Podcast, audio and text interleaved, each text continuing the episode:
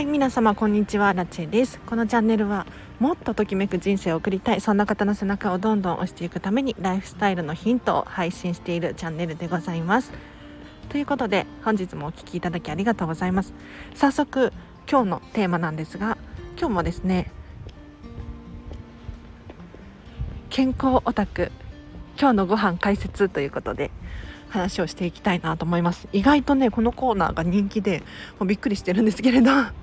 今日も今日のご飯何に食べたかなと思って話をしていきたいなと思います。で今日の朝もですね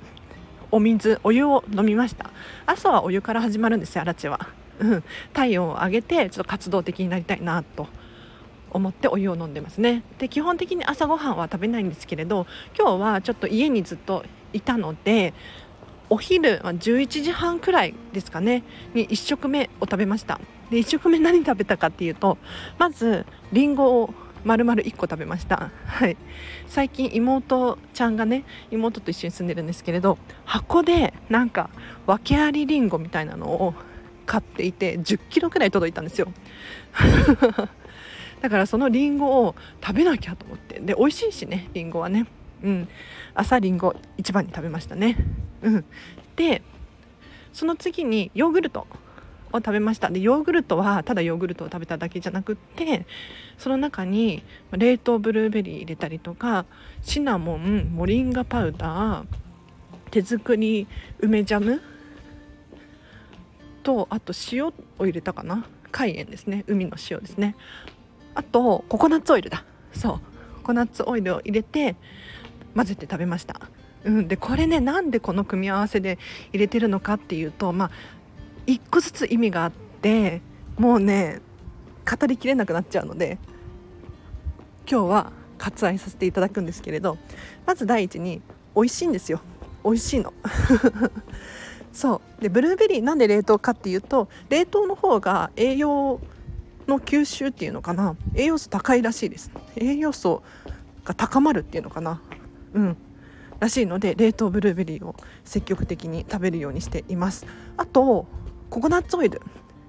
ココナッツオイルって温度が25度以下で固体になるんですよ。でヨーグルトに入れると固まるんですがさらに冷凍ブルーベリーを入れてるんです。これがポイントで何が起こるかっていうとココナッツオイルがカチカチになるんですよ。でカチカチになるとなんかね食感がチョコレートみたいになってうんパリパリっていう感じで美味しいので ココナッツオイル入れてます。健康にもいいしね。はい。でその後ちょっとしてからどれくらいしてからかな。じゃがいもをね茹で始めて。じゃがいもです。あのこれも私が頼んだふるさと納税1 0キロのインカの目覚めっていうお芋ちゃんが届いてですね早く消費しなきゃいけないしで美味しいので結構最近はじゃがいもをねめちゃめちゃ食べてます。えっ、ー、とじゃがいもを茹でて茹でたものですね。ただ茹でたものに塩とバターで食べております。これがめちゃめちゃ美味しい。本当にインカの目覚め自体が美味しいんですけど塩バターの組み合わせが一番私の中では気に入っていて美味しいですね。これを食べたのが多分2時くらいかな。午後の14時くらいに食べました。でその後私はお出かけをしてですねえっ、ー、と夜ご飯。夜ご飯を食べたのが18時6時くらいかな。何を食べたのかっていうとこれが今日のメインテーマです。すいませんお待たせしました。えっ、とサイゼリア行ってきました。サイゼリアです。私はねもう本当にサイゼリア大好きで実は。めちゃめちゃ行くんですよ。どれくらい行くかって言ったらもう週に23回は行くんじゃないかなっていうくらいでサイゼリアに行ってますね。でサイゼリア今日何を食べたかっていうとえっ、とミネストローネとラグラグラムラグトロフィエとかいうショートパスタとさらにアーリオオーリオっていう何にも何にも具が入ってないパスタを食べました。もうねこれ聞くと何が健康オタクやねんって思うかもしれないんですがもうね食べたくなる時は食べたくなるんですよ。で私のアラチェ理論で言うと食べ物に関しては本当にカチカチに決めてしまうと何にもダメとかこれは我慢しなさいとかっていうルールを設けてしまうとストレスになって余計に反発するんですよね。だから食べたい時に食べたいものを食べないと後で逆に苦しくなるっていうのを私はもう理解しているのであえて我慢せずに食べたい時は食べていっかっていうルールで食べております。はい。じゃあパスタ何がいけないのかっていうとあそうパスタが悪いんですよ。パスタが悪いっていうこともないし、まあ、サイゼリアが悪いっていうことでもないんですが何かっていうと、まあ、生成された小麦粉なわけですよ。だから、まあ、過度に加工されてして加工されてしまっていて元の原型をとどめていない食べ物なんですね。でこういう元の原型がとどめまっていないものを体が摂取すると何が起こるかっていうと、まあ、血糖値が急に上がったりとか、うん、もうだってね消化されやすい状態にあるから糖質がむき出しなんですよ。食物繊維とかもこう粉々になっちゃってるしでさらには白い小麦っていうのは表面の胚芽っていうんでしたっけ？全粒粉じゃないから栄養素も低いし食物繊維も劣るので糖質がむき出しになっていて摂取するとですね食べるとですねすぐに血糖値がバンって上がるんですよ。でこの血糖値が上がると何が起こるかっていうと体は血糖値を下げなきゃいけないと思って急にインスリンを出すんですよ。でインスリンを過度に出して血糖値をガクって下げるんですけどこのこの急上昇急降下っていうねジェットコースターみたいな感じが体に負担になってしまう、うん、これはよろしくない。でさらにもっとね悪いこといろいろあるんですけれどまああんまり良くないよっていうことなんですよ。詳しくは皆さん調べてください。私もプロじゃないのであんまりね変なことを言っちゃうとあれかもしれないんですけれどあんまりねパスタとかしょっちゅう食べるのは良くないかなっていう感じですね。なんか中毒性があるらしいんですよ。こう血糖値がこう上がったり下がったりする行動行動っていうのが。なので、まあ、甘いものを食べたりとかするとこう中毒になってもっと欲しいもっと欲しい、うん、なんだろうお菓子とかそれこそファストフード系だったりとかチョコレートとかね。もっと欲しいって思ったりしません？それなんですよ。それ。だからラーメンとかパスタとかもそうで。同じご飯も同じ白米とかも中毒性がですよねででアラチェがなんでサイゼリア好きなのかっていうとサイゼリアね普段行く時は何を食べてるかっていうと基本的に野菜ばっかり食べてます。えっとほうれん草とあとは青豆のサラダあれ美味しいですよね。あとはミネストローネもしくはサラダこの辺りをいつもは食べてます。で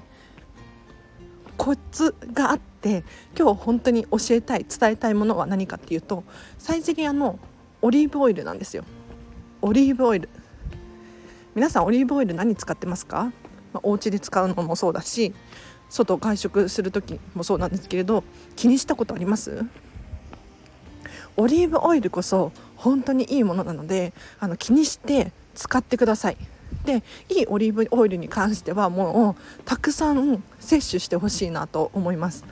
でなんでかっていうとオリーブオイルの抗酸化作用だったりとかが体にいい影響を与えるです。ただ問題は何かっていうとオリーブオイル自体の品質なんですよ。でオリーブオイルの品質ってどうやって調べるのかっていうと難しいんですよこれが。すごく難しいの。で、まあ、条件としては本当にいいオリーブオイルの条件って何かっていうと酸度酸化している度合いが0.1%以下であること。だからほとんど酸化してないもの。でさらに鮮度がいいこと。酸化していないオリーブオイルの鮮度がいい。もう絞りたてとか。これがいいオリーブオイルの条件なんです。でもスーパーに並んでいるものたちってこの条件にどれも当てはまらないことが多いんですね。でこのオリーブオイルのサンドなんて初めて聞いたわよっていう方多くいらっしゃると思うんですがもうそれもそのはずで、ま日本でオリーブオイルのサンド気にしてるのって本当にごくごくわずかな人たちでトップの料理人たちくらいなんですよね。うん、で酸度が0.1%以下のオリーブオイル。で鮮度がいいものってなると日本で見つけるのは本当に困難でもうねほとんど入手不可能かめちゃめちゃ高いかのどちらかなんですよ。で何が言いたいのかっていうとご安心ください。おすすめのオリーブオイルあります。はいもうね皆さんわかると思うんですがサイゼリアのオリーブオイルなんですよ。うん。いやサイゼリアのオリーブオイル何がすごいのかっていうと酸度が0.3%以下なんです。0.3%以下。これは公式ホームページで私はもう本当に見つけてさすがさすがサイゼリアとかって思ったんですがあのね 酸度が0.3%以下でもかなり珍しいんですよ。本当に。それを公表できる要するにうちはあまり酸化していないオリーブオイルを使ってますよっていう自信を持って発表できる範囲のものだなって私は思ってます。うん、本当は0.1%がいいんだけれどそれを買うとすると本当にこんなちっちゃい瓶でうん千円とかするので本当普通の庶民の手には届かなくなってしまうんですよねだからサイゼリアのオリーブオイルで本当に十分だと思います。でしかも鮮度で言ったらもうね日本で一番いいんじゃないかなって思ってるんですよ。うん。どういうことかっていうといくら酸度が0.1%以下だったとしても鮮度が悪かったらどんどん古くなっていっちゃうんですね。でオイルに関して油に関して言うともう本当に鮮度って大事なんです。どんどんね悪くなっていくの。目に見えないし香りの変化もあまりないから皆さん気づいてないかもしれないんですが化粧品だったりとか、まあ、食品もそうなんですが鮮度っていうのはとても大事にしてほしいんですでサイゼリアのオリーブオイルの鮮度どれくらいいいかっていうともうあれだけね日本中に、まあ、世界中にチェーン展開していて毎日のようにオリーブオイルが使われている。うん ってなったらもうめちゃめちゃいいオリーブオイルに違いないと思うんです。でサイゼリアのオリーブオイルってもう自社で作っていてコンテナで輸入してっていうことをやっているのですごく回転率がいいと思うんですよね。なのでもう鮮度で言ったら全然安心していいなと思いますだから鮮度がねいいオリーブオイルどうしようどうやって探せばいいんだろうっていうふうに思うかもしれないんですけれどよく売れている商品だったりとか、まあ、人気のある商品っていうのを選ぶといいかなっていうのは思いますね。なのでオリーブオイルの選び方これアラチェ的なあれなので賛否両論両論あるかもしれないんですけれどもしねうん。あそうなんだっていうふうに思っていただければ、まあ、一つの意見として私は専門家じゃないし、ね、オリーブオイルのプロみたいな人いっぱいいると思うので、うん、あれなんですけれど私はサイゼリアのね800円くらいで買えますよ1つのボトルが。うん。全然スーパーで買うのとそんな大差ないですよね。あでも安いオリーブオイルはあるのか。安いオリーブオイルは本当に買わない方がいいと思います、うん、あれはオリーブオイルって言ってるだけで体に悪いですから。特に、えーと、エクストラバージンって書かれていないオリーブオイルに関してはもうねただの油なので気をつけた方がいいですね。はい。本当にオリーブオイルのちゃんとした抗酸化作用だったり栄養素っていうのを摂取したい場合にはエクストラバージンのオリーブオイルで酸度が0.1%以下。もしくはまサイゼリアス0.3%以下だけれど、まあ、これくらいで十分かなって。あとは鮮度ですね。うん。だっていくら品質のいい0.1%以下のオリーブオイルであったとしてもスーパーの陳列棚に1年とか経っちゃうと全然違うと思いません？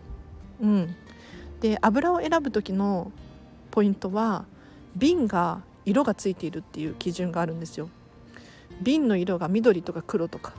なんでかっていうと日差しに限らずですね光に反応してオイルって酸化していくんですよね。品質が変わっていくんです。だからもう本当に安いオイルたち瓶の色が黒くなかったりとか透明なやつだったりとかあとは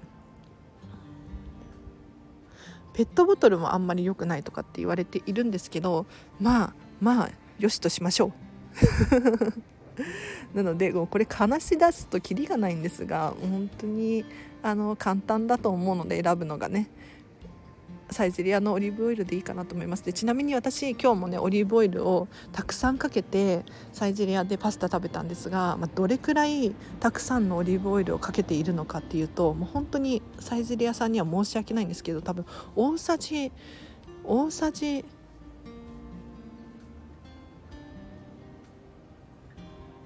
10までいかないかな。10までいかないよね。めっちゃオリーブオイル摂取してます。なんかねパスタ食べるごとに3回しくらい。123スープにも3回し。パスタ2個食べてるから今日9回しぐらいオリーブオイルかけて食べてますね。はい。オリーブオイルかけすぎるとあの辛く感じます。でもこの辛みっていうのはあの抗酸化物質なので体にいいはずなんですよ。うん、でなんでこんなにオリーブオイルかけてるのかっていうとでもこれ話すとキリがないんだよな。なんかパスタとかのなんだろういわゆる悪い体に悪そうなものを食べる時はいいオイルを摂取することによって体が守れるんですよね。でこの守れる理屈を話し出すと本当にキリがないのでまた今度にします。では今日もお聴きいただきありがとうございました。何か参考になれば光栄です。これからね実はねまだねちょっと食べ足りなくってなんか今日食欲半端なくって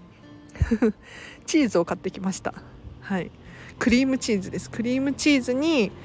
私の3秒クッキングっていうのをねちょっとアラチアラチェ家では恒例になってるんですけれど 3秒クッキングとかってクリームチーズを、まあ、包丁で切ってお皿にのせて砂糖をかけて食べるっていう。